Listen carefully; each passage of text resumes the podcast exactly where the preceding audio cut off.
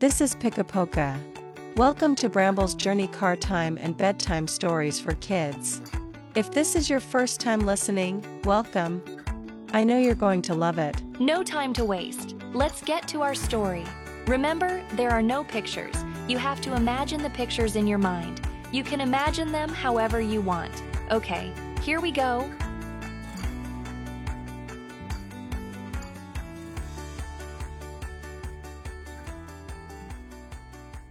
The harvest festival at Lucia Farm arrived as scheduled, with the morning sun gently casting a golden glow over the fields. Uncle Bill excitedly announced over the farm's loudspeaker Hey, farm buddies, it's time for our annual harvest festival. This time, we'll be picking juicy red cherries, sweet and delicious. Farm buddies eagerly flocked to Lucia Farm upon hearing the news, filled with anticipation and excitement. Bramble and Amy, too, rushed there at the first opportunity, their hearts brimming with visions of a bountiful harvest. Meanwhile, Froggy Jumpy and Wolfie Max, upon hearing the news, bounded over, eager to participate. Bill stood in the center of the farm, extending a warm invitation. Hey, buddies, this year's Harvest Festival brings a unique cherry picking contest. Whoever picks the heaviest cherries within 30 minutes will be our Harvest Festival champion. This news immediately sparked excitement among the buddies, especially Amy, who couldn't contain her enthusiasm. Fantastic. I'm definitely going to be the champion. Bramble chuckled and said, We'll see about that, little cousin. Teaming up, we can beat the other buddies for sure. A much anticipated cherry picking contest was about to begin, and the cherry trees, swaying in the breeze, set the stage for a beautiful day. This year's Lucia Farm Harvest Festival was particularly lively, with a sea of cherry trees gleaming in the gentle breeze. Bramble and Amy, full of zest, formed a team, while buddies Jumpy and Max paired up smoothly. On the other side, Chubby Orange Cat Chubby and Slim Gray Cat Slim teamed up, ready to face the fierce cherry picking competition. Before the contest, Uncle Bill, excitedly standing in front of everyone, announced the rules. No damaging cherry tree branches, only picking ripe cherries.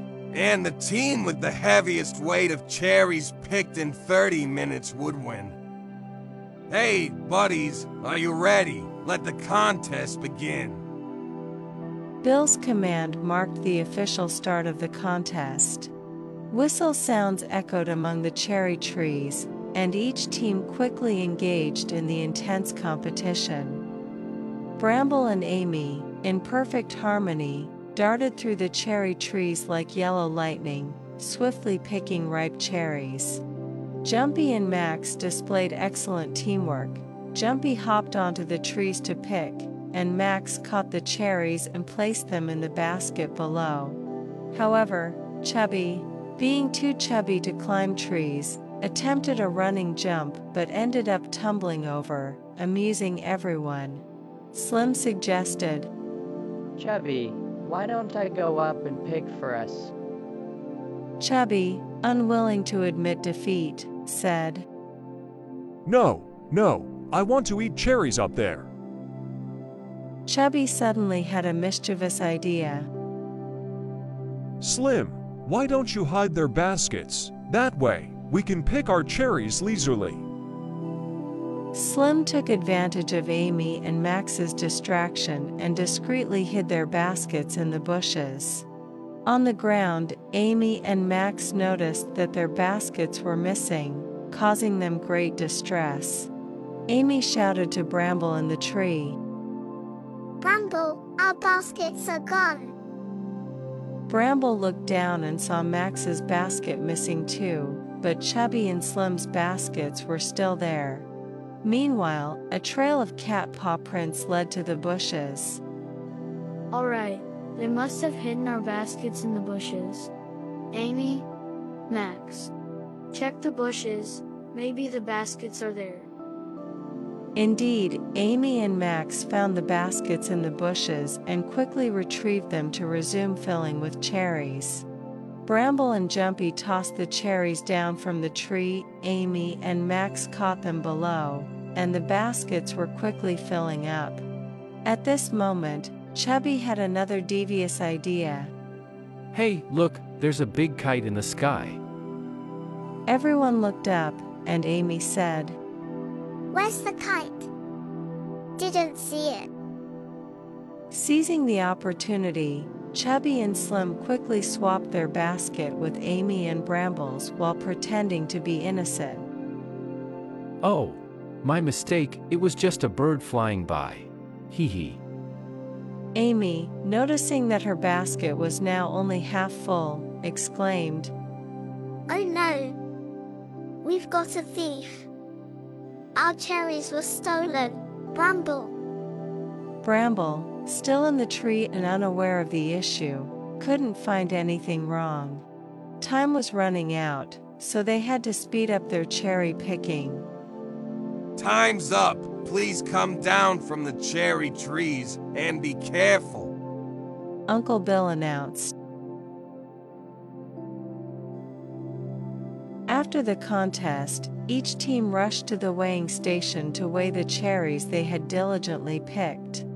Jumpy and Max proudly placed their full baskets on the scale, and the numbers quickly settled at 20 kilograms. Bill patted their shoulders excitedly. Well done, you two. Amazing. Chubby and Slim also approached the scale.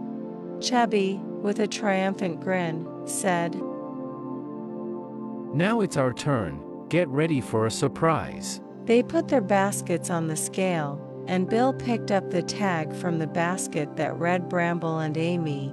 It turned out Chubby and Slim had taken their baskets. Uncle Bill furrowed his brow, starting to doubt the fairness of the competition. He looked at Chubby and Slim, asking, Is this basket yours? Chubby replied nonchalantly. Chubby replied nonchalantly. Bill took off the tag, examined the cherries in the basket, and realized they weren't picked by Chubby and Slim. He stared wide eyed at them and then turned to Bramble and Amy, asking, Is this your basket? They nodded. Bill, rubbing his chin, started to connect the dots. He remembered Amy and Max discovering the missing baskets and had a sudden revelation. Hold on! I've spotted a problem. Bill shouted. Everyone turned to him, focusing their attention. Bill, looking at Chubby and Slim, continued. Everyone turned to him, focusing their attention. Bill, looking at Chubby and Slim, continued. Everyone turned to him, focusing their attention. Bill, looking at Chubby and Slim, continued. Chubby turned pale, mouth wide open, lost for words. Slim stood there, equally shocked, looking at Bill. Bill, with anger in his voice, declared, This is a significant challenge to the fairness of the competition. I can't tolerate such behavior. Chubby and Slim, I've decided to disqualify you from the competition. Chubby and Slim, speechless, could only lower their heads and accept the decision. Uncle Bill then announced, Bramble and Amy are the winners of the contest. The twist in the competition added tension to the atmosphere. However, when Bill declared Bramble and Amy the winners, cheers erupted, transforming the tense mood into a joyful one. Bramble and Amy approached Uncle Bill, faces beaming with the joy of victory. Fantastic, Bramble and Amy. You two are the best. Jumpy exclaimed with excitement, jumping around, and Max wagging his tail happily. However, instead of immediately announcing the reward, Bill grinned mysteriously and said, As the winners of the competition, you will receive a special reward from Lucia Farm a chance to visit the mysterious Emerald Valley. You'll have the privilege of tasting a fruit that Reindeer Berry loves the most. This news, like a rising firework, exploded in the hearts of the buddies. Bramble and Amy couldn't help but show excitement, while Jumpy and Max jumped with even more enthusiasm, their tails waving like flags. Wow. Really? We get to go to the mysterious Emerald Valley. Jumpy asked in curiosity. Absolutely true. There are tall trees, lingering mist, and the delicious fruits that Reindeer Berry adores. You're about to embark on a marvelous adventure. Bill replied with a smile. All the buddies were eager, looking forward to the upcoming adventure. Bramble and Amy, with curiosity and anticipation in their eyes, seemed to have already glimpsed the lush green forest and the enticing glow of the unique fruit. This adventure from the Harvest Festival was just beginning.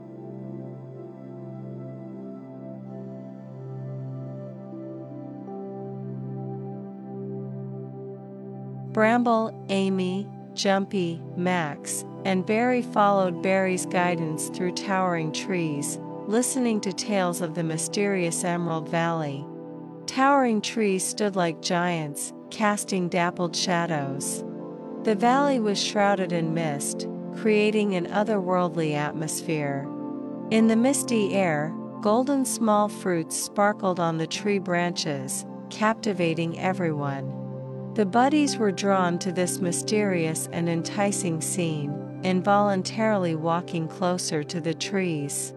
Excitement filled the air as they explored the surroundings. Bramble and Amy couldn't wait to reach for the fruits. Jumpy hopped around trying to reach higher, and Max used his claws to skillfully flick the fruits from the branches. Berry pointed to an exceptionally large golden berry, saying, This one is the sweetest and juiciest. Give it a try.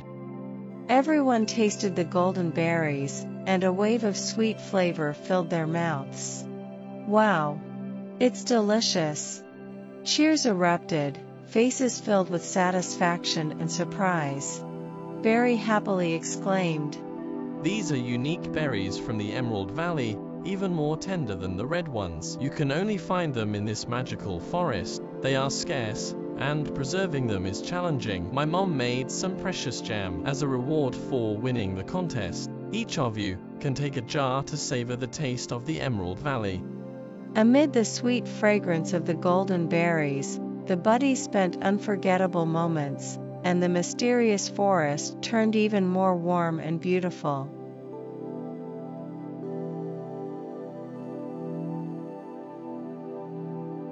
As Bramble, Amy, Jumpy, and Max returned from the enchanting adventure in the Harvest Festival, their faces beamed with victory and unity.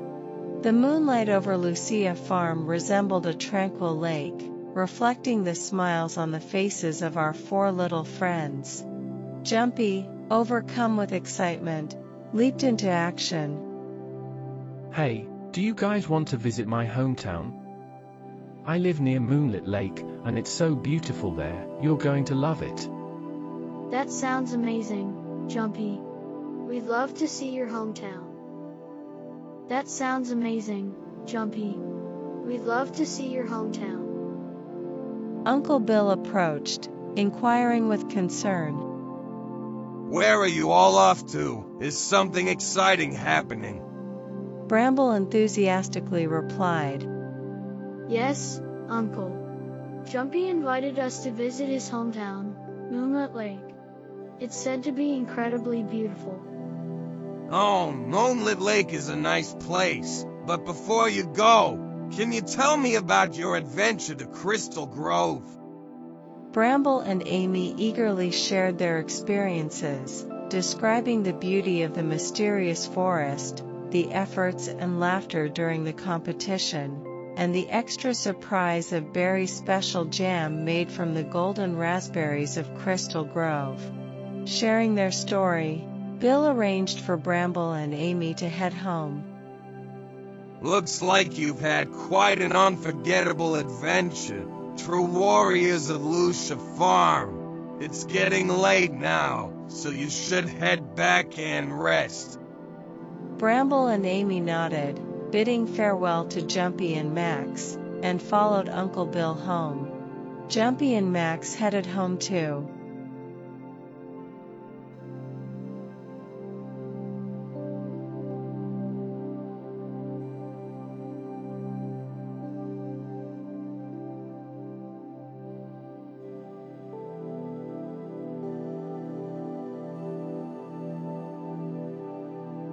After the thrilling Harvest Festival competition, Bramble, Amy, Jumpy, and Max are gearing up for a brand new adventure. In the next episode, the friends set out on a magical journey to Jumpy's hometown, Moonlit Lake. Moonlit Lake is rumored to be a place filled with mysterious powers. The lake's water sparkles like the night sky, casting a spellbinding glow. Deep within the lake lies a magical crystal grass, said to possess incredible powers. This crystal grass aids crops in growing better, making fruits even sweeter. Moreover, taking a stroll by the lake, you might hear enchanting melodies carried by the water, as if nature is sharing its secrets with you. The friends will explore every nook of Moonlit Lake, discovering the magic of the crystal grass. They will meet new friends, unravel the secrets beneath the lake, and possibly face some unknown adventurous challenges. Are you ready to join Bramble, Amy, Jumpy, and Max on this exciting journey? Stay tuned for more surprises and laughter in the upcoming episode, The Magical Journey to Moonlit Lake.